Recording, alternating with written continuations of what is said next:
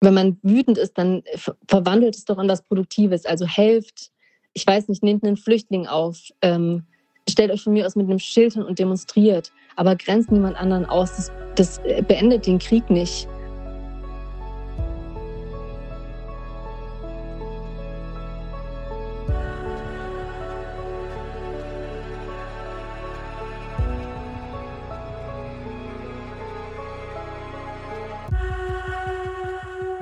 Spreche mit Alexandra Reuschkow. Ich spreche dich immer so auf, andere äh, aus. Andere sprechen dich aber Reuch, ich kann es gar nicht, wie Reukow.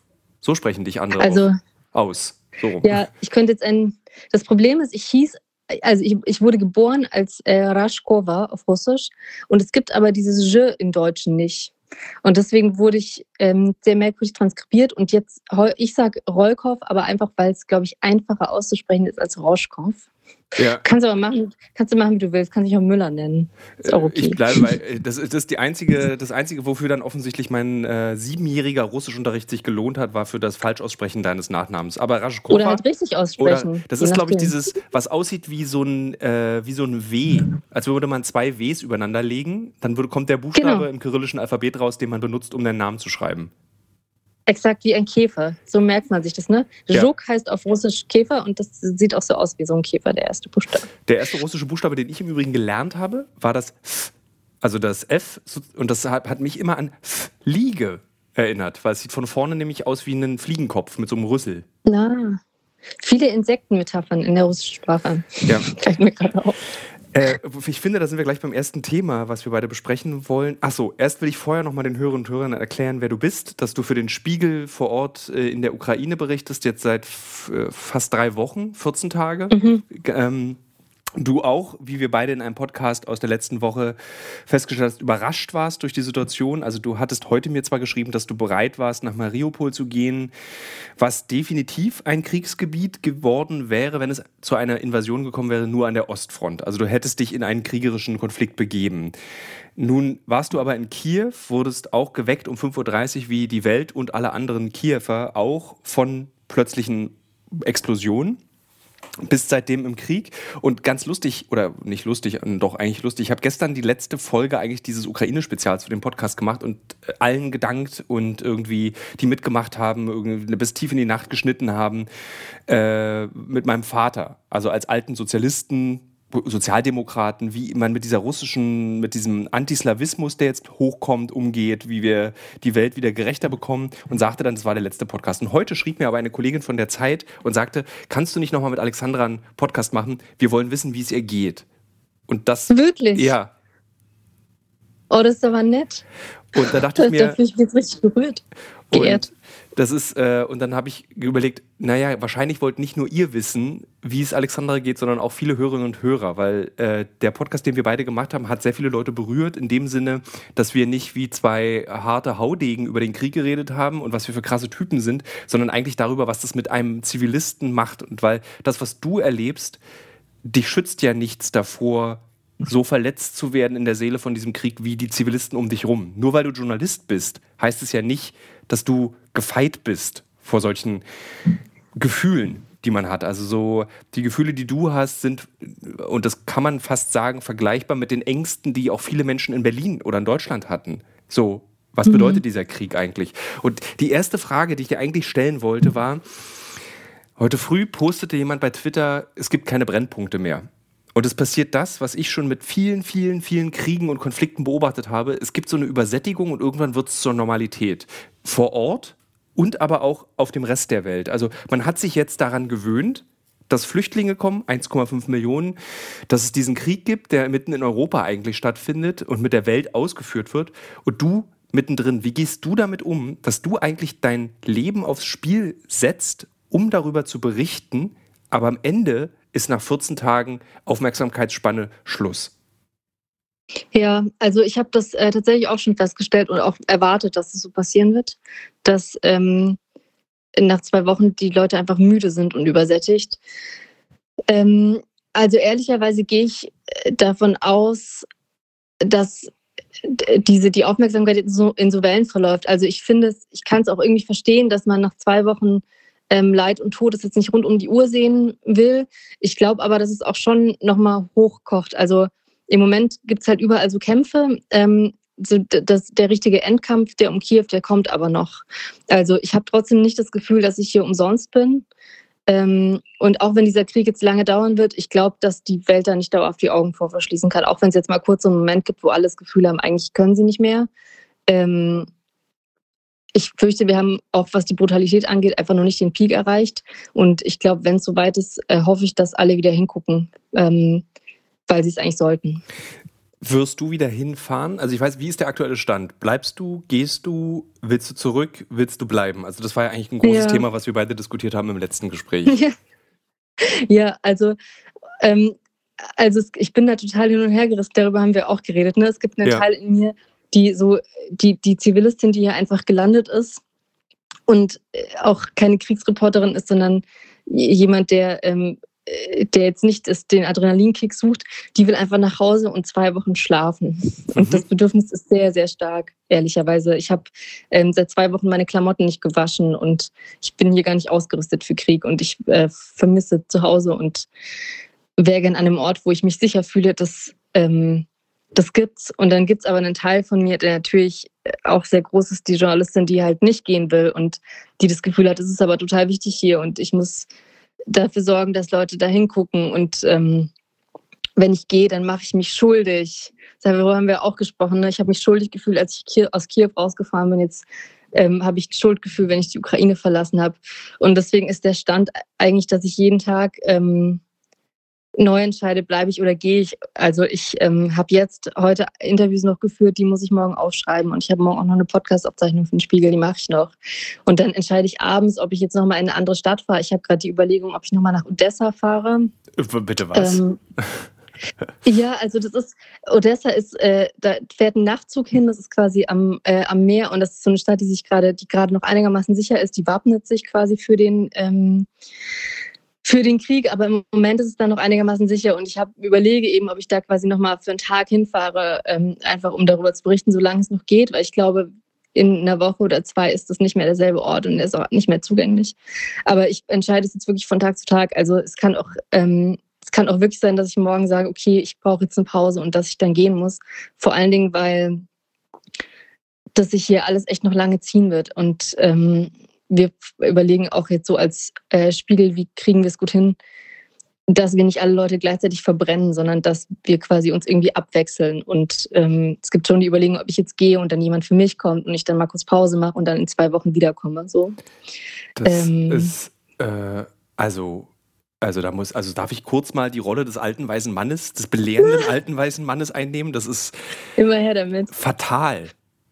Also, Findste? ja, erstens kann ich dir sagen, aus eigener Erfahrung, jetzt kommt dieses alte weiße Mann-Ding, du wirst nicht morgen Abend sagen, ich fahre jetzt zurück. Du wirst natürlich nach Odessa fahren. Also, das Einzige, was, du musst dir das von jemandem verbieten lassen. oh, du unterschätzt meine Müdigkeit, Tilo. nee, du bist in der größten Müdigkeit. Äh, du, äh, pass auf, du fährst nach Odessa, du schläfst richtig gut im Zug. Das wird passieren. Du wirst richtig, wirklich mega schlafen. Du kommst da raus und denkst, na Mensch, das geht ja doch noch ganz gut. Dann kickt das Adrenalin, von dem du nicht sprichst, was du sagst, das, deswegen reist du nicht, also deswegen machst du diese Geschichten nicht. Und dann denkst du, ach, das schaffe ich, das schaffe ich. Die Rache kommt erst viel, viel später. Also du bist schon, mhm. also wie eigentlich, jetzt kommt so ein richtig geiler äh, Papi-Satz und äh, du bist, äh, kennst du das, wenn Kinder rote Wangen bekommen und trotzdem noch wach sind? Naja, obwohl sie eigentlich schlafen wollen, echt tot umfallen, da äh, innerlich sozusagen. Und mhm. der Krieg ist der Grund, warum du es aushältst, was dann bei Kindern okay. oft der laufende Fernseher ist. Das, ein schönes Bild. Das ist der einzige Grund, warum. Also, wenn, nehmen wir mal an, du hättest jetzt die Möglichkeit. Äh, ja. Ich höre dich. Jetzt bist du. Jetzt, jetzt höre ich dich wieder. Jetzt hörst du mich, müsstest ja. mich wieder hören. Sorry, die Verbindung. Irgendwie ist seit ein paar Tagen ist das Internet nicht mehr so äh, gut. Ich glaube, die Russen haben irgendwas hops genommen. Äh, nee, jetzt höre ich dich wieder gut. Also dieses, äh, man, also äh, diese, das, also ich, wir müssen uns dann unbedingt treffen, wenn du wieder in Berlin bist, damit du mir erzählst, wie du dich gefühlt hast in dem Moment, wo du die Grenze übertreten hast. Das ist so krass. Ich meine, du kennst es ja, du hast ja von erzählt von Afrin, du, dass ja. du das schon erlebt hast. Und du müsstest doch eigentlich wissen, dass das alles, was du jetzt machst, ist wirklich brutalster Raubbau. Also. Mm. Und dann irgendwie, dass der ja, Spiegel sagt, so netterweise, jetzt ich fast so ein Schimpferton hier, äh, dann mach, ruhst du dich mal zwei Wochen aus und dann fährst du wieder hin. Äh, Alter, zwei Wochen? Das ist irgendwie so ein Pups im Vergleich zu dem, was du brauchst, um dich davon auszuruhen, was du jetzt gerade erlebt hast. Also du bist auf gar keinen Na, Fall Jetzt, jetzt, bitte rede, ich wollte dich nicht da belehren, ich höre jetzt ah, Also ich, ich finde es total nett, dass du hier meine Gesundheit verteidigst, wie so eine jüdische Mutti. ähm, also, also, ehrlicherweise, ich meine, der Spiegel sagt natürlich, äh, zwingt mich zu nichts. Ne? Die ja. sagen, wenn du jetzt ein halbes Jahr schlafen willst, dann schlaf ein halbes Jahr. Es gibt halt einen Teil von mir, der schon auch irgendwie das Gefühl hat, ich kann das jetzt hier auch nicht dauerhaft allein lassen. Aber ja, ich, ich weiß genau, was du meinst. Ich habe wirklich auch Sorge, dass ich quasi die Grenze übertrete und dann einmal in meine Einzelteile falle. Ähm, das kann gut sein, dass es passiert.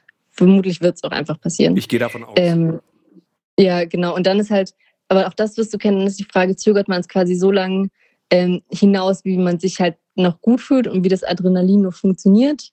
Ähm, also hänge ich noch einen Tag Odessa dran und äh, so oder, ähm, oder fahre ich jetzt einfach und zerfall dann früher in meine Einzelteile. Aber wahrscheinlich hast du recht. Also vermutlich, das jetzt auch alles, das wird jetzt sehr tiefenpsychologisch, aber für die ähm, für das eigene Seelenheil, das ja auch noch ein bisschen äh, länger überdauern soll, wäre es wahrscheinlich besser, bald zu fahren.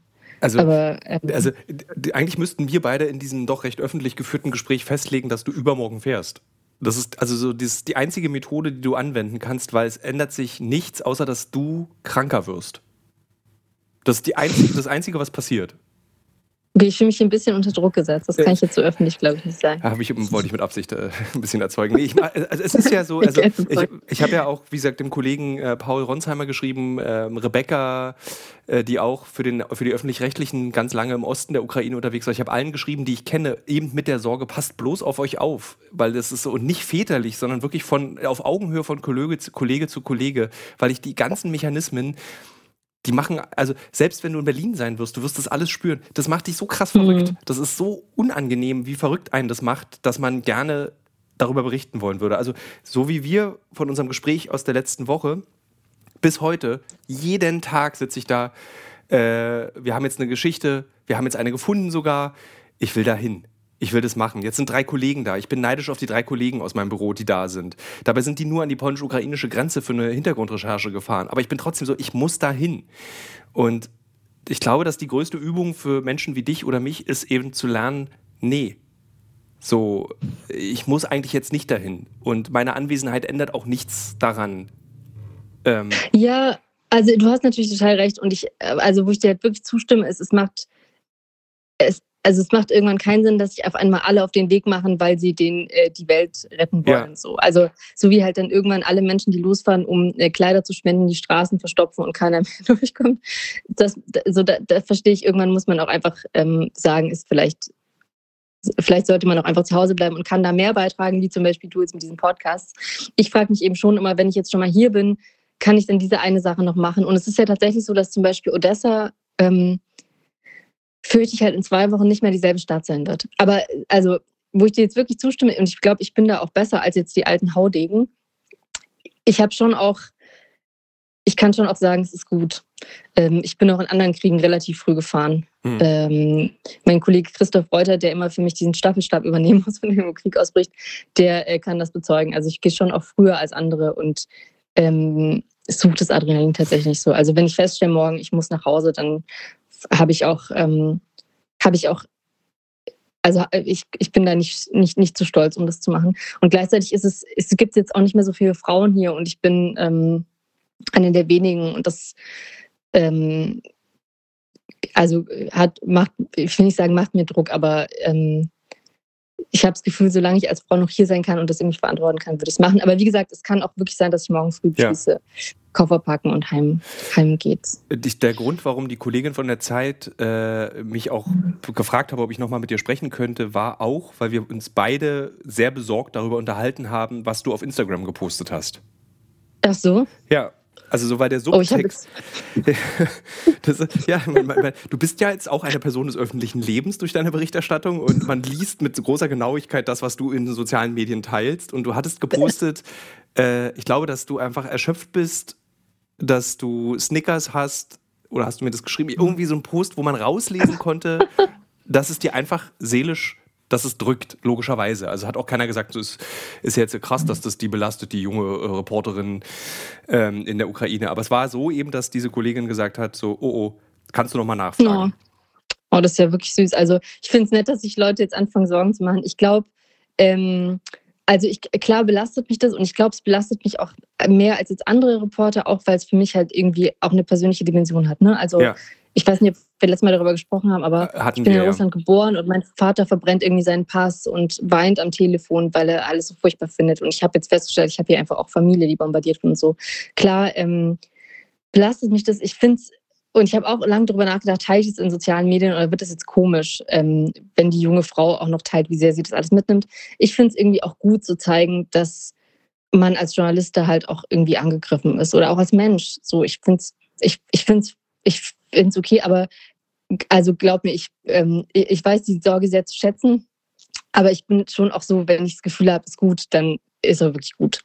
Also ähm, ich habe, ihr müsst mich jetzt nicht retten, auch wenn ich es nicht. Jetzt, jetzt kriegt es tatsächlich gerade so ein Vibe, äh, irgendwie so erster Weihnachtsfeiertag und die Eltern sind wirklich sehr besorgt, weil man doch so dürr geworden ist und dann wird einem in die Wange gekniffen. So ein Vibe bekommt es gerade das Gespräch. Ist mal ein bisschen ich mehr. Ich finde witzig, weil meine Eltern sind überhaupt nicht besorgt. Und, mein, und meine Freunde, die mich gut kennen, sind alle so, ja, Alex, also passt auf dich auf, ne? Aber die wissen halt auch, dass ich wirklich auf mich aufpasse. Soll ich was, kann, also ich, da, kann, kann ich da was ganz Brutales jetzt drauf sagen? Ja, mach mal. Weil sie ja nicht wissen, was du erlebst. Ja, also. ich finde es also, geil, wie du immer, diese Mechanismen. Ja, naja, also.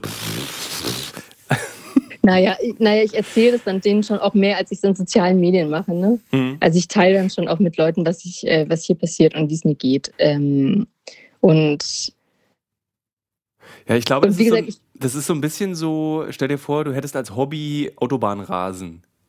Und du müsstest deinen Freunden erklären, was Autobahnrasen ist. Und die denken dann einfach nur an schnelles Auto auf der Autobahn, könnten aber nicht nachvollziehen, was genau das eigentlich bedeutet, weil sie das zwar wissen und gehört haben, aber es nie selbst erlebt haben. Ich weiß jetzt nicht bei deinen Eltern, wie alt sind die?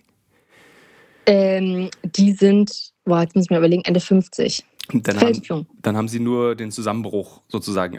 Sind deine Eltern nach Deutschland gekommen oder deine Großeltern nach Deutschland gekommen? Deine Großen, nee, deine. Meine Eltern, mit, mi mit mir. Mit dir, genau. Ich bin auch äh, nicht in Deutschland geboren. Also sozusagen, ihr habt den Zusammenbruch der Sowjetunion erlebt, aber keinen richtigen Krieg. Oder habe ich irgendeinen Krieg wieder vergessen, der in Europa stattgefunden hat? Nee. Nee. Nee, nee. nee. Nee, ich glaube, das ist so dieses, äh, dieses, ich hatte vor kurzem auch ein Gespräch darüber, ach ja, äh, ich wurde tatsächlich interviewt und dann wurde ich gefragt, so, wie, wie ist denn Krieg? Und dann habe ich gesagt, er ist nicht so, wie er in den Nachrichten ist. Weil man ja mhm. immer denkt, dass du jetzt auch ähm, 24-7 unter Beschuss stehst, was ja auch nicht der Wahrheit entspricht. Also was zum Glück nee, so nicht so ist. Ähm, Nee, lass uns lieber, lass uns nicht darüber reden, was Krieg eigentlich ist. Lass uns lieber darüber reden, wie du jetzt. Also, hast du dir so, so einen Mechanismus gesetzt, das muss passieren, dass ich sage, ich fahre zurück? Also gibt es irgendwie so ein körperliches Signal oder, äh, oder einfach es, vertraust du da auf dein inneres Gefühl? Also äh, ganz kurz, weil das jetzt wirklich so eine pathologische Richtung nimmt. Ne? Mhm. Ähm, aber also ich bin, ich bin wirklich gut darin, Grenzen zu setzen. Und ich bin wirklich gut darin, Dinge zu entscheiden. Und ich würde mich, ich bin jetzt keine von denen, es gibt so, äh, es gibt so junge Reporterinnen, oder so war ich früher auch mal vor zehn Jahren, die sich dann so völlig verausgaben und darauf warten, dass einer sagt, Mädchen, hör mal auf, jetzt ist gut. So bin ich wirklich nicht. Also wenn ich das Gefühl habe, ich, ähm, ich kann nicht mehr und ich produziere nichts Sinnvolles mehr und ich kann keine Texte mehr schreiben und es ist gut, dann gehe ich. Und ich kann das, glaube ich, wirklich gut einschätzen. Ähm, und ja, das, und ja, das nimmt mich tatsächlich mit. Ähm, und es nimmt mich auch irgendwie persönlich mit. Aber ähm, wenn ich das Gefühl hätte, also ich, äh, ich höre jeden Abend in mich hinein und äh, frage mich, macht das hier noch Sinn? Ist das okay für mich? Komme ich damit klar? Und in dem Moment, in dem ich das Gefühl habe, ich komme nicht damit klar, würde ich auch sofort fahren. So wie ich eben Kiew auch verlassen habe, weil ich das Gefühl hatte, das ist gerade nicht mehr richtig. Also ich bin da wirklich, wirklich gut drin. Ich, äh, ich weiß die Sorge sehr zu schätzen, aber sie ist, ähm, sie ist in dem Fall, äh, ich will nicht sagen unnötig, aber ich kann da schon auf mich acht geben. Dann lass uns nochmal in die Wirklichkeit zurückgeben und weniger pathologisieren darüber, zu, darüber sprechen. Ähm, ganz praktisch, wie ist das eigentlich, also äh, wenn du dich wirklich nur von Snickers ernähren kannst? Wie ist die Versorgungslage vor Ort? Wie ist, also, äh, ist die so schlecht, dass du nur Snickers essen kannst oder möchtest du nur Snickers essen? Nee, also man muss auch dazu sagen, ich, hab, ich bin eine wirklich schlechte ähm, Köchin und ich bin nicht gut darin, mich sinnvoll zu ernähren. Also es gibt ja so Menschen, die, ich habe äh, zum Beispiel eine äh, die ganz tolle Fotografin, Rena Effendi, mit der ich viel auch unterwegs war in so, an so Orten, wo wirklich die Versorgung schlecht ist. Und die ähm, schafft es dann trotzdem, die isst dann trotzdem immer nur Obst und Gemüse und findet dann irgendwie sich immer noch den perfekten Snack irgendwo. So bin ich einfach nicht. Also ich bin dann auch, ich esse halt immer das, was da ist und ich mache mir dann in dem Moment auch nichts aus Essen. Und ähm, als ich habe die ersten ähm, oder die letzte Woche ja äh, war ich einfach viel unterwegs und habe jetzt auch nicht im Hotel gewohnt, wo man irgendwie sich was bestellen könnte oder was kochen könnte, sondern ich habe ähm, in einer Privatwohnung gewohnt, bei ähm, die über so zwei Ecken sich aufgetan hat. Und da fand ich es einfach leichter, mich von Snickers zu ernähren, als jetzt zu kochen. Ja, bist so, du immer noch in der Wohnung mit den vielen Frauen, von denen du erzählt hast, wo wir das letzte Interview aus der Besenkammer geführt haben? Äh, nee, nee, ich bin jetzt, inzwischen bin ich quasi einmal, ich habe einmal die Stadt gewechselt und bin jetzt in der Großstadt, so 300 Kilometer ähm, südwestlich von Kiew und bin jetzt inzwischen auch im Hotel. So. Ah, okay. Also es hat sich, genau, es hat sich tatsächlich, die Verhältnisse haben sich so ein bisschen normalisiert.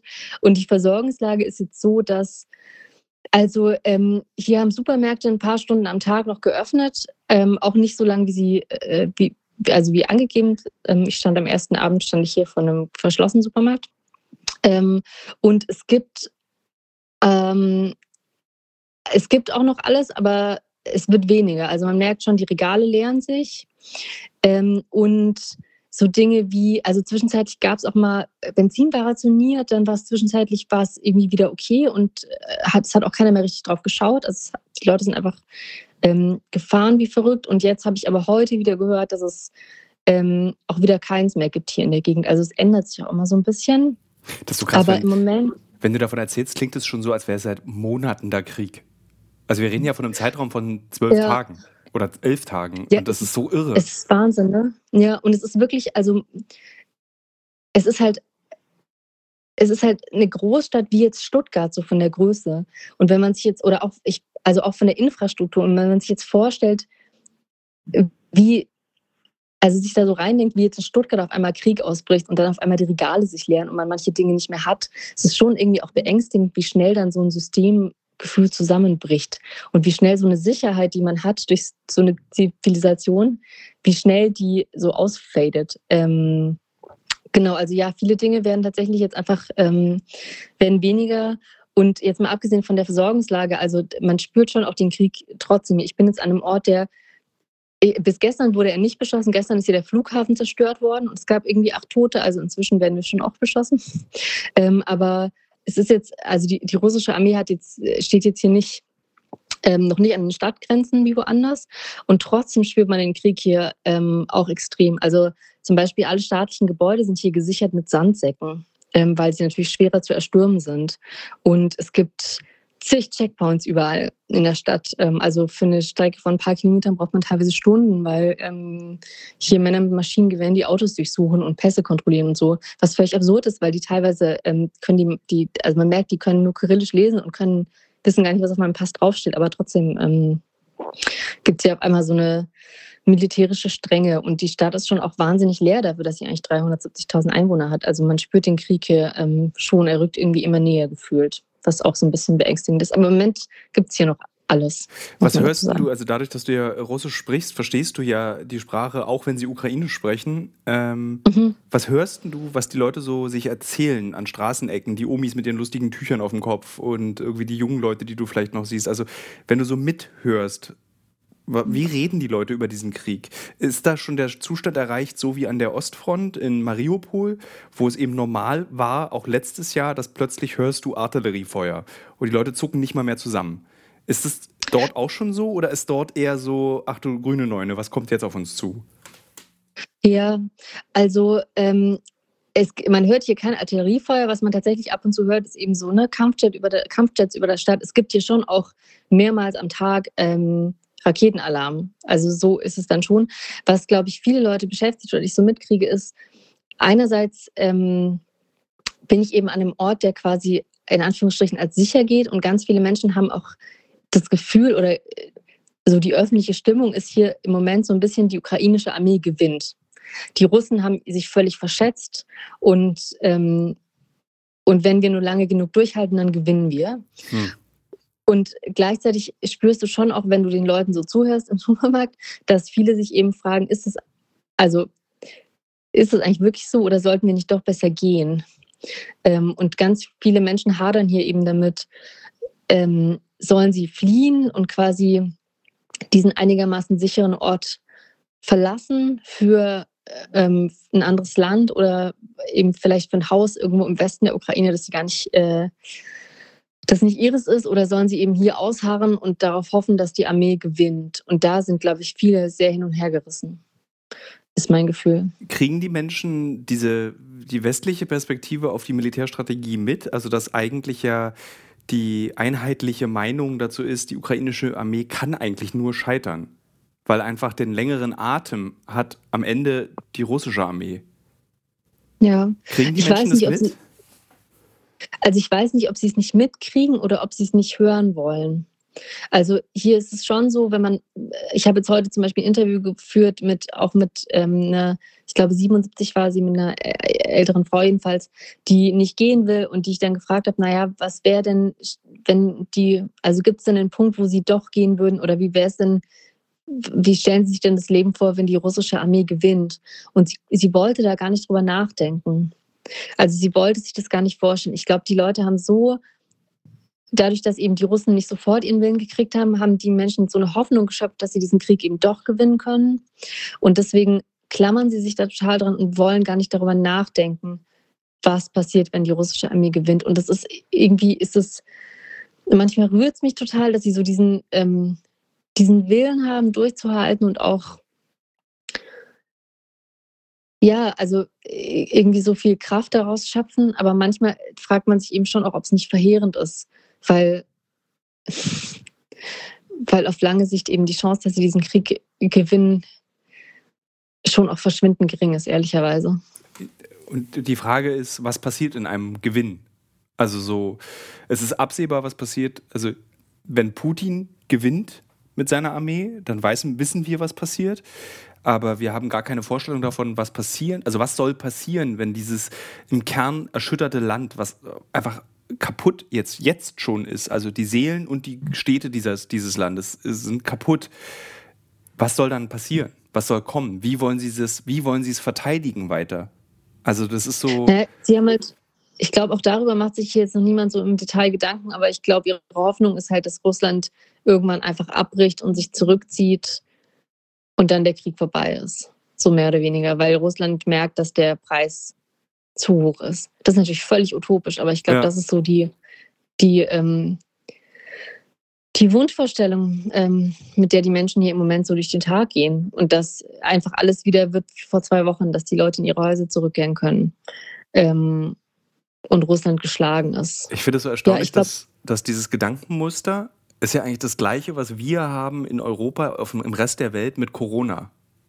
Irgendwann ist es hm, geschafft. Dass es einfach wieder verschwindet, ne? Es verschwindet und es ist wie wieder da, es ist wieder wie davor. Das ist ja die größte Sehnsucht, ja. glaube ich, aller Menschen gerade auf der Welt bezüglich Corona. Es wird wieder so sein wie davor.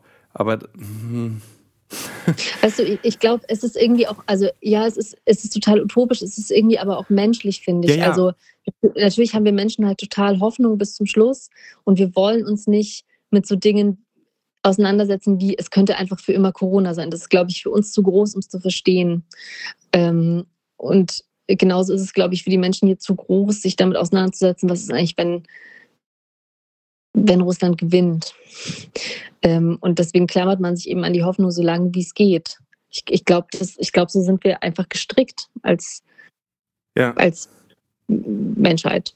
Ähm, man spricht ja sehr viel über diesen digitalen Krieg, der auch gekämpft wird. Also ich habe zum ersten Mal spüre ich wirklich die Macht von Social Media. Das stimmt nicht. Ich habe sie vorher schon gespürt beim Islamischen Staat. Äh, wie nimmst du das wahr? Also erreicht eine 77-jährige Omi ein Video von Zelensky, wie er beweist, dass sein Mikro echt ist? Kriegen die Leute das mit? Wird sich das gezeigt? Oder kriegen die das überhaupt nicht mit und nur du kriegst es mit im Rahmen deiner Recherche? Ja, also auch die 77-jährige Oma schaut rund um die Uhr fern. Mhm. Also ähm, die hat mir das heute gezeigt, die hat, sie haben quasi jetzt äh, so ein Bett und das ist ausgerichtet auf den Fernseher. Und sie sagt, sie guckt nicht nur den ganzen Tag fern, sondern auch nachts, wenn sie nicht schlafen kann, guckt sie fern. Und dann ist da Zelensky mit dem Mikro. Und ich weiß nicht, ob sie die Anspielung versteht. Andererseits bin ich auch ziemlich sicher, dass zumindest die Nachrichtensendungen das dann aufgreifen und ihr das dann schon irgendwie einordnen. Also ja, sie sieht es. es äh, diese, dieses Gefühl, wir gewinnen, das kommt nicht von ungefähr, sondern das liegt tatsächlich daran, dass ähm, ihre Regierung das medial auch wirklich gut spielt, muss man ja schon sagen. Ähm, also ja, das erreicht hier jeden, wäre mein ich, Gefühl. Ich habe große Angst, äh, das zu fragen, aber äh, also ist das nicht gefährlich?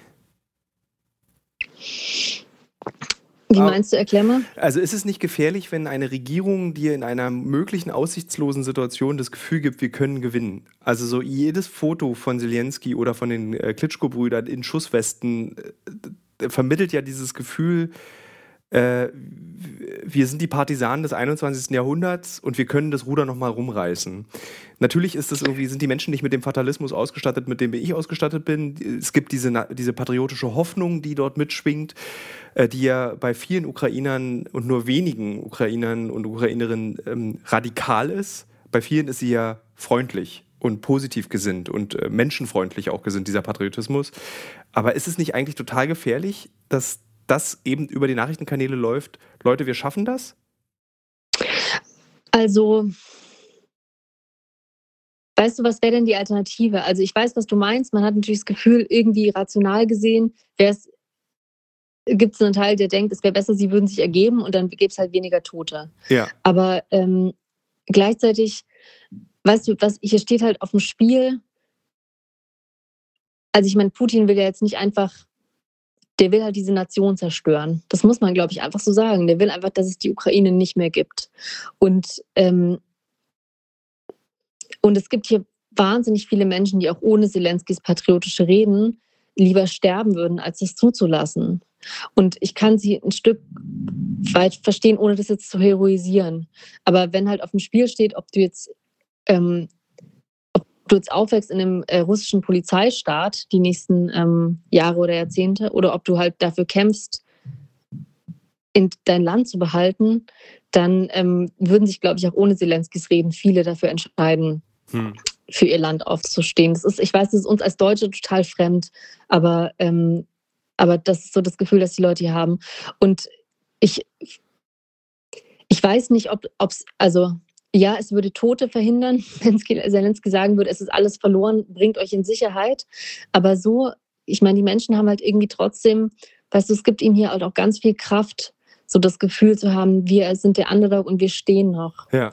Und es, ich glaube, ganz viele, ganz viele schöpfen daraus irgendwie eine Stärke.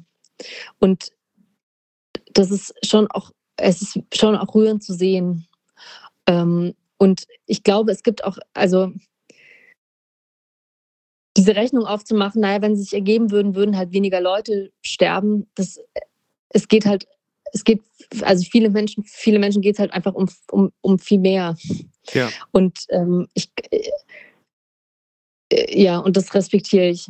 So, ähm, ich respektiere das, das als Antwort? Das macht total Sinn, weil ich genau auch deiner Antwort mich anschließen würde. Ich, äh, es ist nur, also genau so sehe ich es auch. Also natürlich verstehe ich, wenn ein 50-jähriger Mann oder älter äh, sich entscheidet, ich will für meine Freiheit, die ich jetzt habe in diesem Land, äh, sterben, äh, beziehungsweise ich will sie verteidigen. Aber ich frage mich immer, welche Verantwortung tragen die Regierungen dieser Welt, in all diesen Krisenherden dieser Welt, ist, muss nicht das oberste Ziel einer Regierung sein, das Blutvergießen zu stoppen? Aber weißt du, in dem Fall wäre dann quasi, also. Die Kapitulation. Halt, genau, das wäre die einzige. Aber, man, aber weißt du, man gibt dann halt, man würde halt jemand nachgeben, der wirklich, also, der sich halt, der hier halt losgezogen ist, um eine Nation zu vernichten und dem halt einfach die Kapitulation zu geben, weil sonst sterben Leute. Also wenn man den Gedanken mal zu Ende denkt, ist es halt wirklich auch gruselig, weil dann müsste man quasi einfach in jedem Fall, egal was der gute Mann will, demnächst kapitulieren. Ich weiß, ich weiß total, ja. was du meinst, aber ähm, es ist halt so ein bisschen, als würde jemand eine Schlägerei mit dir anfangen und man würde sich nicht wehren, weil dann dauert die Schlägerei länger Verstehst du, was ich meine? Ja. Ich will, es gibt keine gute Antwort darauf. Aber ähm, das ist das Vertrackte. Es ist auch das Krasse, dass, wir, dass dieser Krieg jetzt dazu geführt hat, ähm, dass wir zum ersten Mal in Europa verstehen, Kriege sind nicht so leicht zu verstehen. Also, das, du weißt du, so, es war ja so schön einfach in Afghanistan, gefühlt für die Menschen in Europa das zu beobachten. Taliban böse, Rest der Welt gut. Und weißt du gleichzeitig, ich habe schon auch das Gefühl, dass der Krieg auf eine gewisse Art und Weise einfacher ist als andere Kriege. Also ähm, ich Findest bin, ich weiß nicht, bitte? Findest du wirklich? Ich finde den, also ich finde von den Kriegen der letzten 40 Jahre finde ich den fast am kompliziertesten von allen. Also weißt du, was ich meine ist, ich bin, ich weiß nicht, ob ich mit dir darüber gesprochen habe, aber ähm, ich ich bin schon normalerweise wirklich gut daran, beide Seiten zu verstehen. Also in vielen Konflikten. Ich bin, glaube ich, es gibt einen Grund, warum ich bei uns Trump-Wähler begleite äh, für den Spiegel. Also mhm. ich habe ich kann, glaube ich, oft Empathie aufbringen für die andere Seite. Das haben wir, glaube ich, gemeint. Ähm, das ist das, was wir, was wir beide ja so mögen, auch Arschgeigen gut finden. Genau. Das macht mir ja auch Spaß. Genau, also nicht gut finden, aber ich kann oft quasi die, die, die Perspektive der anderen Seite nachvollziehen und ich finde es auch, auch wichtig, sie mitzuerklären, weil es ist wirklich selten so, dass die andere Seite einfach böse ist. Ja. Und in dem Fall ist es, also in dem Fall ist es wirklich so, dass man es einfach klar sagen muss, so Wladimir Putin hat hier keine Sicherheitsinteressen in Anführungsstrichen. Das ist ein beschissener Vorwand. Mhm. Was er will ist, er will halt dieses Land zerstören, von dem er das Gefühl hat, es gehört zu Russland. Und es gibt keine, es gibt keine andere Sicht auf die Dinge. So, ähm, es, so ist es. Und, und das, was er tut, ist, wenn man es wirklich jetzt plakativ sagen will, einfach böse. Und das sage ich als jemand, der wirklich immer versucht, die Dinge also mich in die Perspektive des anderen zu versetzen. Und in der Hinsicht finde ich diesen Krieg in Anführungsstrichen einfach. Ich weiß, dass die Reaktion darauf sehr kompliziert ist und dass es keine gute Lösung rausgibt, aber es ist, mir fällt jetzt äh, kein Krieg in den letzten Jahren ein, zumindest keiner, über den ich geschrieben habe, wo die, ähm, wo es so eindeutig einen Aggressor gab, der einfach hm. sich falsch verhält. Also äh, falsch ist jetzt das Wort ist viel zu schwach, aber ähm, der so, der so, also so, der, der so offensichtlich schwarz-weiß ist. Ja.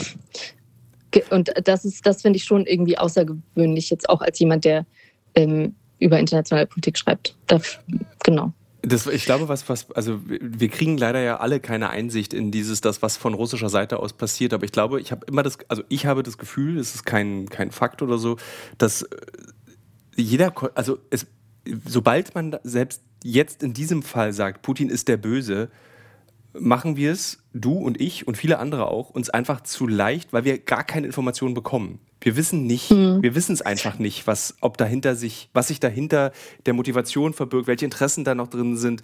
Ähm, wie, diese, hast du die Verhandlungen der letzten acht Jahre verfolgt? Also, nee, das habe ich natürlich nicht, aber ich meine, was ich halt gemacht habe, ist. Äh, Nichts Putin rechtfertigt hat, den Krieg, ähm, das will ich noch schnell sagen. Nichts rechtfertigt diesen Angriffskrieg. Das will ich noch mal kurz hinzusagen. Ja, also, weißt du, ich bin auch jemand, der wirklich immer versucht zu gucken, ne, hat, also äh, ich mache es mir nicht einfach und ich ähm, ich bin sogar eher, glaube ich, wie du jemand, oder ich habe das Gefühl, dass du auch jemand bist, der eher skeptisch ist, wenn das Narrativ sehr simpel erscheint, weil mhm. die meisten Dinge sind halt einfach nicht so simpel. Aber ich glaube, wo ich mich, wo ich wirklich einfach erschrocken bin innerlich, ist, ist Putin hat ähm, drei Tage bevor oder zwei Tage bevor der Krieg hier losging, hat er so eine einstündige Rede gehalten im russischen Fernsehen. Und ich schaue mir normalerweise keine Reden von Putin an, einfach weil das nicht mein Berichtsgebiet ist. Aber in dem Fall war ich halt in Kiew und habe es gemacht und habe mir diese Rede angeschaut, die er im russischen Fernsehen gehalten hat. Und es war wirklich, es hat mich so in Mark und Bein erschüttert. Also die, der, der Sinn dieser Rede war wirklich zu sagen, die Ukraine darf nicht existieren. Und da ging es dann auch nicht um Sicherheitsinteressen oder darum, warum die NATO irgendwie Russland bedroht oder da ging es wirklich nur ein, also es war, es ging wirklich darum, die Ukraine darf es nicht geben, sie ist kein Staat, Punkt. Und ich wüsste, mir fällt jetzt nicht ein, wie man das irgendwie mit Verhandlungen oder so erklären sollte. Also ja. Es klang wirklich, es klang wirklich nach jemand, dem halt die Weltordnung im Moment nicht gefällt und deswegen macht er sie sich halt anders.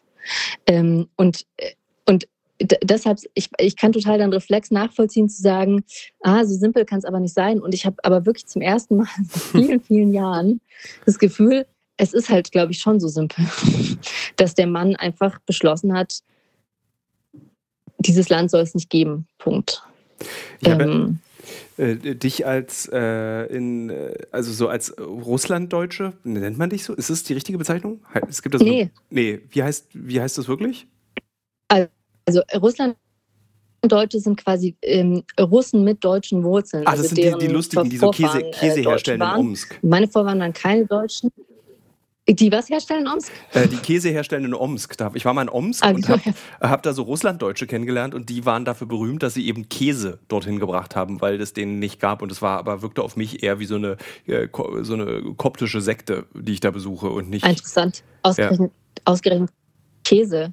Das mhm. nicht deutscheste Ding ever. Aber genau, jedenfalls ähm, äh, genau, ich bin keine Russlanddeutsche. Also ich habe keine ähm, deutschen Wurzeln, sondern ich bin quasi, also jetzt bin ich einfach Deutsche inzwischen, seit 25 Jahren, aber ähm, ich bin quasi äh, Kontingentflüchtling, nennt man das. Also ich habe, äh, meine Eltern sind Juden und ich entsprechend auch und äh, die ähm, Bundesrepublik hat Anfang der 90er Jahre, Jahre ähm, äh, eine bestimmte Anzahl von Juden aufgenommen und hat uns quasi politisches Asyl gegeben. Also ich, einen, ich hatte einen ganz normalen Flüchtlingsstatus, so wie jetzt auch jemand kriegt, der aus Syrien kommt. Nur, dass ich über ein Kontingent gekommen bin. Ähm, genau, also eigentlich bin ich Kontingentflüchtling, aber inzwischen bin ich einfach Deutsche. Deutsche. Ganz normal. Ich, ich erinnere mich auch gerade, wir beide haben darüber gesprochen im äh, Israel-Palästina ähm, Podcast über dieses Wort Kontingentflüchtling. Da habe ich dich, glaube ich, sogar damals gefragt, darf man das sagen überhaupt? Und dann haben wir beide darüber diskutiert, ob das ein okayer Begriff ist oder nicht.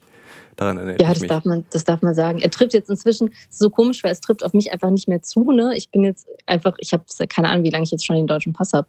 Und ich habe auch überhaupt keinen russischen mehr. Hm. Aber genau, wenn man die Herkunftsgeschichte mit erklärt, so wurde ich Deutsche über ein Flüchtlingskontingent. Aber ich wollte dich fragen, wie du jetzt damit um. Also es gibt jetzt die ersten Meldungen aus Deutschland, dass so ähm, Kinder russischer Eltern äh, in der Schule gemobbt werden. Ähm, ich habe mit meinem Vater im Podcast, äh, im Podcast gestern besprochen, dieses, wie schmerzhaft es für ihn ist. Ähm, äh, dieses äh, Klassikradio spielt jetzt keine russischen Komponisten mehr.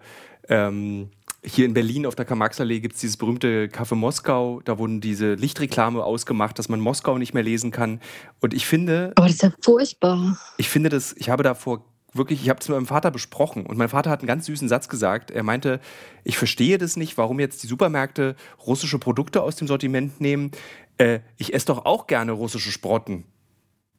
So. Naja, also vor allen Dingen, also ich, ich frage mich halt, es gibt, es gab, es, es gab einmal diesen Slogan, so politisiert euch. Ich habe manchmal das Gefühl, man muss gewisse Dinge auch wieder entpolitisieren. Also was hat das russische Kind in der Schule zu tun mit Putin? Oder was hat, was hat, die, was hat das Café Moskau zu tun mit Putin? Also ich würde mir wünschen, dass man in dem Moment dann auch das Café Moskau sieht und die Leute, die dort arbeiten und nicht den russischen Staat, weil es gibt keine Verbindung zwischen den beiden. Ähm, ich habe da mit meiner eigenen Familie drüber geredet. Die, mein Vater spricht zum Beispiel auch Russisch, äh, auch mit seiner Frau. Und ähm, mein Vater, der, glaube ich, wirklich verzweifelt ist über die Taten Russlands, ähm, der ist so, wir müssen da jetzt alle durch. Also der hat fast inzwischen, der, der schämt sich so dafür, was da passiert. Und der ist wirklich so voller, er hat gesagt, er, er, er, hat gesagt, er fühlt sich so schmutzig einfach, weil er Russe ist, dass er nicht genug duschen kann. Und er sagt, wir müssen da jetzt einfach alle durch. Das Dieses so Land muss isoliert werden, egal wie. Und genau, und mir tut es aber irgendwie, also mir tut es weh, weil mein Vater, der zwar in Russland geboren ist, aber natürlich hat der mit der Politik von Putin auch überhaupt nichts zu tun. Und ich versuche dann auch mit ihm zu, darüber zu reden, so warum, warum, warum muss, muss man dich als Person jetzt isolieren, um diesen Krieg zu beenden? Und er ist so, also ja, ähm, also ich, äh, in a nutshell, äh, die Russen in Deutschland können nichts für Putins Politik und es ist auch keinem damit geholfen, wenn man, ähm, wenn man sie angreift. Also wie beendet das bitte den Krieg? Das macht es schlimmer. Genau. Und ich hatte, ich, wie gesagt, ich habe große Angst vor diesem Antislawismus, den es in Europa, in Westeuropa auch schon so seit Hunderten von Jahren gibt dass der jetzt wieder aufkeimt. Diese, weißt du, darüber, ich weiß nicht, ob wir beide darüber gesprochen haben, über dieses Klischeebild des Russens, dieses ungehobelten, Pluderhosen tragenden, äh, dieser Männer, die sich rasieren, indem sie sich die Bärte abbrennen und nicht abschneiden. Nee, darüber haben wir nicht gesprochen. Okay. Und ich habe so. Ich, das kommt nicht von mir, das Klischee. Äh, ich, äh, ich fürchte mich so sehr davor, weil äh, ich auf, auch auf eine ganz spezielle Art eben einen Zugang zur russischen Kultur bekommen habe und damit auch der, zu der Zartheit dieser Kultur, die ihr jetzt abgesprochen wird und dass es wieder rauskommt. Und ich rede, habe zum Beispiel heute mit einer Kollegin gesprochen aus München und die sagte dann am Telefon, ja, in meiner Familie war der Russe schon immer der Feind. Weil Krass. meine, weil meine Großeltern eben aus, äh, aus Osteuropa fliehen mussten vor dem, vor dem Russen. Und ich habe auch mit der Kollegin darüber schon viel gesprochen und sie meinte so, natürlich denke ich nicht mehr so, aber das ist so tief drin in einem, dass das jetzt so ungehindert rausplattert. Weißt du, so wie Antisemitismus war schon immer da, aber manchmal plattert, ja. kommt der raus und die Leute sind so ungehobelt, lassen sie diesem Hass freien Lauf und empfinden eine Befriedigung, die mich erschreckt und zwar so wirklich zutiefst erschreckt. Dass sie da eine Befriedigung ja. dabei empfinden, wieder eine Menschengruppe, eine andere jetzt, scheiße finden zu können.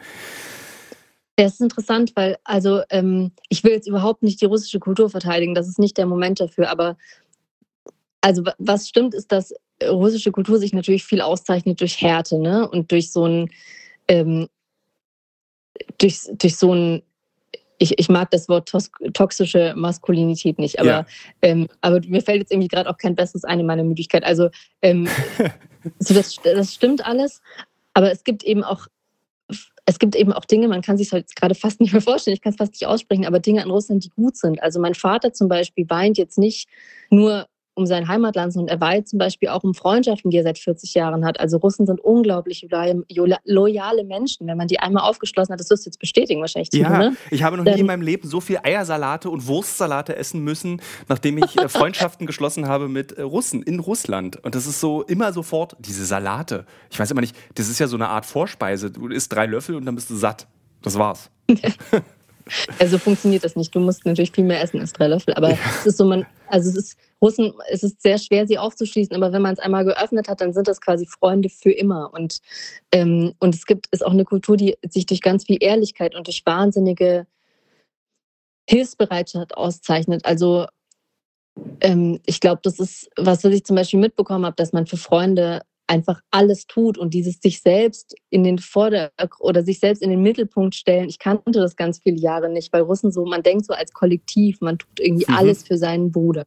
Also es gibt schon auch gute Dinge an Russland und, ähm, und jetzt ist es aber so völlig überschattet von dem Klischee des bösen Russen, der alle überfällt, was ja in dem Moment auch wirklich einfach stimmt. Was war es? Ähm, ja. Aber vor ja, also, aber vor allen Dingen ist es ja auch so, dass also ich glaube, ich meine, die Menschen, die da jetzt, keine Ahnung, die Russen angreifen und keine Sporten im Supermarkt kaufen, die glauben halt, sie tun der Welt was Gutes damit. Und ich glaube, man tut der Welt nie was Gutes, wenn man andere Menschen ausgrenzt. Also wenn man wütend ist, dann verwandelt es doch in was Produktives. Also helft, ich weiß nicht, nehmt einen Flüchtling auf, ähm, stellt euch von mir aus mit einem Schild hin und demonstriert, aber grenzt niemand anderen aus. Das, das beendet den Krieg nicht. Ähm, das macht also uns gemein. Das macht uns gemein mit diesem jemand, Krieg. Genau. Es, also es ist irgendwie, es, es, es, es schadet allen. Ähm, Hass, kann nie, Hass kann nie was Gutes produzieren. Ähm, ähm, machst du eigentlich das, was ich auch oft auf diesen Reisen mache äh, im gefährlichen Ausland, dass du schon die nächsten Geschichten einfach anrecherchierst, um dich zu lang, zu, abzulenken von dem, was du gerade erlebst, oder bist du 100% in deiner Arbeit? Vor Ort. Nee, du recherchierst Geschichten an, in anderen Ländern auch noch, während ja. du unterwegs bist. Manchmal habe ich Ernsthaft? Lust, ich schreibe dann so Leuten oder so, ach, das finde ich interessant, da mache ich mal ein Lesezeichen ran, das lese ich mal. Ja. Boah, ich habe die Vermutung, dass, äh, dass du einfach mehr, mehr Kapazität hast. Ich bin ja introvertiert und deswegen ist, ist relativ schnell normalerweise mein, äh, mein Level an Input voll und, ähm, und das ist gerade einfach so gefüllt mit Krieg. Nee, also ich schaffe es nicht, andere Geschichten anzurecherchieren. Ich habe auch noch genug zu Hause liegen, die ich einfach nur aufschreiben müsste. Aber ich habe es geschafft, tatsächlich, das wollte ich dir auch noch schreiben, ich habe es tatsächlich geschafft, neulich ein Buch zu Ende zu lesen. Was hast du gelesen? In, äh, in Memorial an dich. Ich habe gelesen ähm, Bernhard Schlink. Heißt der Bernhard Schlink? Die ja. Enkelin. Haben das ganz ist, neu raus. Ja, das ist der, der einen super Bestseller hatte, nämlich Die Vorleserin. Genau. Genau, für die Hörerinnen und Hörer nicht, um zu erklären, dass ich viele Bücher kenne. Äh, und der, bei meiner Mutter in der Buchhandlung genießt dieser Mann eine gewisse Form von Verachtung. Ich weiß nicht, woran das so liegt, um ehrlich zu sein. Ich habe die Vorleserin gelesen und meinte so, ja, netter Beitrag zur westdeutschen Aufarbeitungskultur des Dritten Reichs. So kann man es auch machen. Ähm, und dann habe ich die anderen, ich habe auch noch ein zweites von ihm gelesen und fand es dann immer so lustig, so, äh, ich fand die so der ist ja, glaube ich, äh, Dozent für äh, Jura in Berlin an der HU, ist, glaube ich, seine Backgeschichte. Der macht immer so kompliziert. Wirklich? ja, der ist so, so eine Art äh, Schlink, äh, Quatsch, Ferdinand von Schirach für einen Urlaub, würde ich sagen. Ich hatte keine Ahnung. Der schreibt, Aber, immer, der äh, schreibt immer so moralisch schwierige Situationen auf. Ich weiß jetzt nicht, ob er es im letzten Buch auch gemacht hat. Kommt hin. Ah ja, dann, genau, du sollst dann immer darüber nachdenken. Meine Mutter findet den irgendwie immer blöd und empfiehlt den auch nicht irgendwelchen Leuten. Und immer wenn ich das neue Buch von ihm lesen will, sagt sie, nein, das darfst du nicht lesen. Das ist doof. Interessant. Ich habe so ein bisschen, ich habe so ein bisschen das Gefühl, das ist wie mit, ich weiß nicht, mit, mir fällt jetzt keine Band ein, aber mit so einer Band, die einen sehr guten Hit hatte oder irgendwie so ein oder irgendein gutes Lied geschrieben hat das, ähm, und dann wurde es total populär und dann ist es so populär, dass man das zweite Lied irgendwie den nächsten Song auch nicht gut finden darf. Weißt du, was ich meine? Weil dann ja. Ist es, wird es quasi zur Massenware. Ähm, ich, es ist jetzt, weiß nicht das beste Buch, das ich jemals gelesen habe, muss ich zugeben, aber irgendwie hat es mich, es hat mich gut abgelenkt. Es hat das überhaupt nichts zu tun perfekt. Mit, ähm, mit Krieg und es war äh, relativ leicht zu lesen. Und ich, es hat mich, wir haben ja auch drüber gesprochen, es hat mich tatsächlich irgendwie auf eine komische Art und Weise ähm, geerdet. Das ist genau also das. wirklich nur gemacht, weil wir im letzten Podcast darüber geredet haben. Ja. Ich wäre normalerweise, glaube ich, hätte ich jetzt eher hier nicht zum Buch gegriffen. Aber das ist genau dieses, dass du so, ach ja, das kann auch ein Weltproblem sein. Also so, weil ja jedes Buch im Kern ein Weltproblem verhandelt, nicht jedes, aber viele Bücher. Und damit kannst du wirst einfach komplett rausgerissen aus diesem, aus der, aus, der, aus diesem Weltproblem, in der, in der Mitte du dich gerade befindest. Und plötzlich musst du irgendwie eben wie beim Vorleser zum Beispiel eine Geschichte zwischen einer Konzentrationslageraufseherin und äh, einem Jüngling lesen und dieses moralische Dilemma verarbeiten. Und das bringt dich einfach raus an der Stelle. Ja, ja, also vor allen Dingen, ich habe äh, ich, ich, genau, ich habe es nicht nur gelesen, nachdem wir gesprochen haben, sondern auch, ich weiß gar nicht, ob ich es erzählt habe, aber ich habe hier gerade einen Artikel geschrieben über Psychologen, die hier so eine Nummer gegen Kummer eingerichtet haben für Menschen, die können da anrufen und sich quasi äh, können mit dem Psychologen reden, wenn sie mit dem Krieg hier nicht klarkommen. Und ein Tipp, den die, diese Psychologen quasi allen geben, ist, ähm, auch wenn Krieg ist, macht was, was quasi normal ist. Also wascht weiter eure Wäsche, esst die Dinge, die ihr normalerweise essen würdet, ruft Freunde an und ähm, und lesen ist halt auch was, was ich normalerweise total viel machen würde. Und dann dachte ich, okay, ich kann jetzt hier nicht meine Wäsche waschen und ich kann auch nicht die Dinge essen, die ich normalerweise essen würde. Aber dann lese ich halt jetzt zumindest ein Buch. Das würde ich normalerweise auch machen. Und nachdem wir darüber geredet haben, erst recht. Und es hat wirklich geholfen. Es, äh, es holt einen irgendwie so aus seinem Kopf raus. Ich gebe dir direkt auch jetzt für die nächste Zeit, da du ja noch mindestens 14 Tage bleiben wirst, dessen davon gebe ich dir gleich die nächste Empfehlung. Ähm, das habe ich gerade durchgelesen. Vorgestern bin ich damit fertig geworden. Habe mich ein bisschen durchgekämpft, aber nur weil ich so viel zu tun hatte. Das Buch heißt, warte, warte, warte. Ich habe hier so eine App, mit der ich meine Bücher sortiere, die ich gelesen habe. Äh, Nordstadt von Annika Büsing. Das schicke ich dir gleich nochmal bei WhatsApp. Das hat mir richtig toll gefallen. Überhaupt nichts, nie das gehört. Ist was ganz Kleines, ist äh, erstaunlicherweise bei Steidel erschienen, also ein guter Verlag, ein großer Verlag. Und allein das Buch, also dafür müsstest du dein Tolino gegen die Wand werfen, ist wunderschön. Das ist volles Lein, also einmal kein Halblein. Tolle Aha. Illustrationen vorne drauf. Es sind auch nur 120 Seiten, ist eigentlich eine Novelle, wird als Roman verkauft, ist aber Quatsch, ist eine Novelle. Und es geht um eine junge Frau, die in einem Schwimmbad arbeitet und sich in einen Mann verliebt, der als Kind Polio hatte. Aber nur. Aber so, nicht spoilern. Bitte, nee, das war's. Das ist so, das wird, mehr ah, ja. will ich dazu nicht erzählen. Es gibt auch noch eine Hintergrundgeschichte, die sozusagen die Welt etwas größer macht und die es auch etwas dramatischer macht. Aber ich habe selten so ein Buch gelesen, was von einer ganz, es ist ein Debüt, was eine so klare, ich habe ich es beschrieben als äh, berstend. Es ist, du liest es und es ist so eine klare, berstende Sprache, die ich so ganz toll fand. Also es ist nicht so ums, weißt du, so ums Schöne geschrieben, also dass du eine schöne Formulierung, einen tollen Gedanken hast, sondern es ist einfach so ganz klar. Und da entsteht so viel Stärke dabei. Und es geht um Schwimmen. Das, was mir, das ist das, was mir immer gefällt. Ja, das klingt sehr gut. 120 Seiten klingen auch völlig machbar. Wenn du jetzt gesagt hättest, hätte 700, dann nee. hätte ich, glaube ich, gewartet, bis ich wieder zurück bin. Nee, das ist genau das Richtige jetzt äh, für die Zugfahrt. Und man ist erstaunt, dass du länger brauchst für die 120 Seiten, als man dachte, weil einfach du so, dass du fühlst dich so wohl zwischen diesen beiden Menschen, die nichts Großartiges verhandeln miteinander. Du fühlst dich einfach wohl. Oh, das, klingt, das klingt fantastisch. Fange ich direkt heute Abend an. Sehr schön. ähm, es ist, ich glaube, also es ist beruhigend, dich zu hören. Es ist beruhigend, dass du ähm, reden kannst, dass die Stimme nicht bebt und dass du nicht zitterst. Es ist toll, dass du diese Arbeit machst. Oh, du, ich glaube, ich habe euch allen Angst gemacht. Ich bin auch ja, so ein bisschen, ehrlich gesagt, also, weißt du, aber ich frage mich jetzt mal ganz ehrlich, wenn ich jetzt, also macht man sich wirklich Sorgen, weil ich auf Instagram meine Gedanken teile oder macht man sich Sorgen, weil ich eine junge Frau bin? Also ich frage mich, wenn ich jetzt ein mittelalter Mann bin, mein, also ich merke es einfach, dass tatsächlich auch ähm, also ich bin jetzt hier mit lauter männlichen Kollegen und mhm. ich habe immer das Gefühl, man macht sich um mich mehr Sorgen als um die. Und dabei bin ich zum Teil besser vorbereitet als die, ähm, mache mir zum Teil mehr Gedanken als die. Und ich bin auch nicht sicher, ob ich schlechter damit umgehe als die. Also ich finde es halt schon auch irgendwie gut, wenn Leser oder Hörer oder so mitkriegen, wie es einem mit dem Krieg geht. Ähm, ist total das wichtig. heißt aber, es ist ein total Genau, wichtiger aber- Bestandteil deiner Arbeit, finde ich. genau, aber ich, also dass ich eine, dass ich eine zierliche junge Frau bin, verführt, glaube ich, auch viele dazu, sich so Sorgen um mich zu machen. Und es ist, es ist wirklich nicht nötig. Also ich kann dir aus meiner Perspektive äh, sagen, dass das nicht der Grund ist, da ich ja mit einer zierlichen jungen Frau sehr oft in Kriegsgebiete fahre äh, und das, es spielt überhaupt keine Rolle. Es geht einfach nur darum, dass du ein Mensch bist. Und de- wie ein, Okay, das der, ist- der, das ist also für mich, ich weiß nicht, was die anderen Beweggründe sind. Für mich ist es so, wenn ich das sehe, ich weiß halt, da ist ein Mensch, der aus dem sichersten Land der Welt kommt, neben Japan, und plötzlich in der extremsten Situation, die die Menschheit sich je selbst gebaut hat, nämlich Krieg, äh, befindet. Und das macht mit einem Menschen was. Und das spielt keine Rolle, dass du eine zierliche junge Frau, das klingt ganz furchtbar, äh, Ja, aber also bist. Das Ja, spielt aber also für mich, also für, für meine Einordnung spielt es keine Rolle. Okay, ich habe das Gefühl, dass es bei vielen Leuten, die ma- manchmal sonst so ähm, mir schreiben, schon auch eine Rolle spielt. Ähm, und dass die anderen, äh, die anderen Korrespondenten, die hier sind, sind ja gestandene Männer, hat mir einmal jemand gesagt. Und ich, äh, also ich glaube, die gestandenen Männer ähm, kommen hier auch nicht besser klar als ich. Oder beziehungsweise die nimmt das genauso mit. Die kommunizieren es dann halt nicht so offen. Da können wir jetzt Und ich finde es aber wirklich, wirklich gut, dass ich, ich finde es halt wichtig, es zu teilen. äh, Ich bin halt kein Haudegen. äh, ich finde es gut, dass, es ist Tolle ist, dass ich in Kulturwissenschaften, äh, beziehungsweise Kulturwissenschaft, äh, während des Studiums mich genau ein Semester lang damit auseinandergesetzt habe, das Männer- und Frauenbild im Krieg. Ähm, Wirklich? Ja, fand ich total spannend. Weil nämlich, ähm, ich habe hab meine Zwischenprüfung gemacht zur Ästhetik der Kriegsfotografie.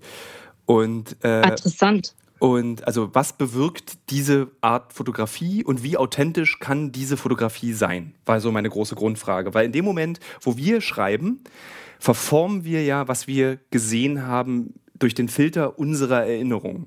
Und durch den Filter, Mhm. so wie, wie reell ist die Situation, die wir erleben? Also wie, wie können wir uns beide davor schützen, äh, nicht in den Kitsch zu verfallen?